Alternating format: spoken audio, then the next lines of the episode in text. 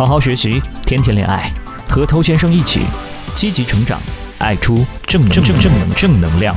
嗨，我是偷先生。今天这集呢，我们来讲一个困扰很多男人的问题。当然，可能很多男人似乎还没有发现这个问题。和女人相比呢，男人是更加偏向逻辑的动物。我们做事情更加喜欢去追求理智，喜欢去追求有序、有规则。那这个对于职场来说，它当然是一个非常棒的优点。准确嘛，高效嘛，去沟通和解决工作当中不断发生的一些问题。那和这种人我们一起共事，我们也会觉得很舒服啊，觉得很振奋。这样的同事谁不喜欢呢？对不对？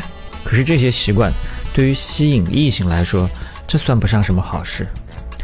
你把这种思维带到男女关系之间，女人甚至会觉得你就是一块会说话的木头啊。就我也接触过很多，他甚至已经有过一些学习的人，他们也喜欢去追求这种所谓的步骤啊。流程啊，这正是因为受到逻辑思维的影响。你按这种方式，虽然可能也可以获得一段关系，最后走向成功，但是它非常容易遇到瓶颈。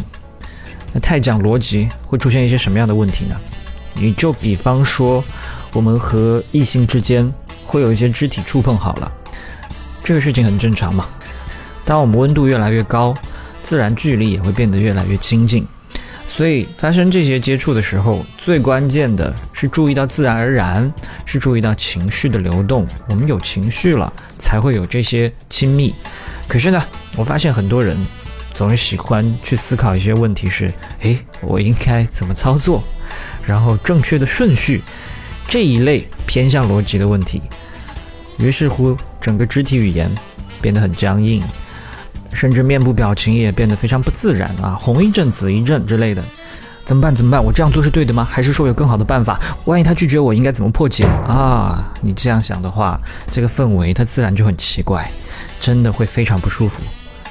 再或者，整个和异性互动的思维全部都是逻辑化的，最常见的就是我先去主观的思考下他喜欢什么，再来我就去给他提供什么。我认为他喜欢包，我就给他买买买送送送。我认为他在乎房子，我就去给他展示房产。对方有什么要求，我就全力办到。哎，不都是这样去解决问题的吗？我把这个问题解决了，这个关系不就成立了吗？但我要说啊，真的不是这样。你这样只会沦为对方框架里的工具人，你永远只能通过解决问题，通过提供服务的方式。来博得关注啊！那刚才我们说了，太过逻辑是不太好的一件事情。但你这个人如果没有情趣，你不解风情，你就会倾向于去选择多卖力，多从逻辑层面解决问题。我来讲一个故事啊，大概三年前的时候，我电脑经历了一次硬盘的崩溃，里面所有的数据通通都没有了，包括我当时每日每夜都在准备的课程。那结果。一夜之间数据全无嘛，那整个心情简直就是万念俱灰，都不足以来形容。那当时的那台电脑呢，是苹果公司的 MacBook Pro。那发生这种事情，心情当然不好，心里面都咒骂过无数次啊！你们公司怎么会做这么烂的电脑？怎么可以数据说没就没？还骂归骂呀，但是我还是尽一切力量去挽救这些数据。最后比较幸运，这些数据都回来了。那等这件事情烟消云散。痛苦过后，那我得换一台新电脑嘛。结果呢，我又买了一台新款的苹果电脑。尽管说它当时给我带来这么大的麻烦，我依然还是没羞没臊的选择了它。这为什么？因为我舍不得它的用户体验。没错，它的硬件和参数都不是最顶级的，但是那种体验感，当我用过之后，一些美好的软件，这些人性的交互。啊，就始终放不下，用过之后就很难回去了。即使被他伤过一回，我依然忘不了他以前带给我的这种幸福感跟触动。所以我说这些跟我们今天讲这主题有什么关系呢？你没有发现这种感觉和吸引异性很像吗？你追求硬件参数的这些电脑或手机，它就像很没有情调的直男，总是试图。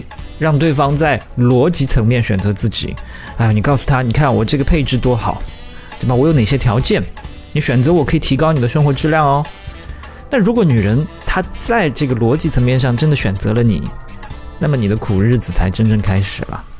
你以后可能会遇到各种各样的麻烦，比方说你需要长期的去帮她解决问题，你需要长期的去供养，你会被冷落，你会被拿来和其他的人的硬件参数做比较，你会被挑剔等等。可是段位高的男人。他就像一个能够提供良好用户体验的产品，他始终把用户体验摆在第一位。你在用过之后，就是会觉得愉快，又觉得爽，以至于你会忘记掉它的参数，甚至你根本就看不懂参数，你都还是想选它。它总能给你快乐，然后偶尔也会给你一点悲伤。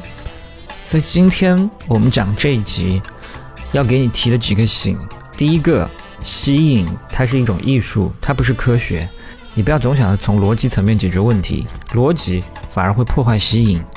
第二，步骤和流程这些事情呢，它只能减少一些犯错，但是它不会令人心动。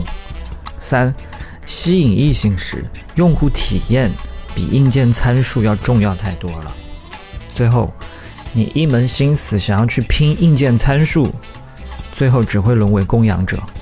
好，我是偷先生。如果你喜欢我的内容的话，欢迎点击关注，在未来第一时间收获我提供给你的价值。也欢迎你把节目分享给身边的单身狗，这是对他最大的温柔。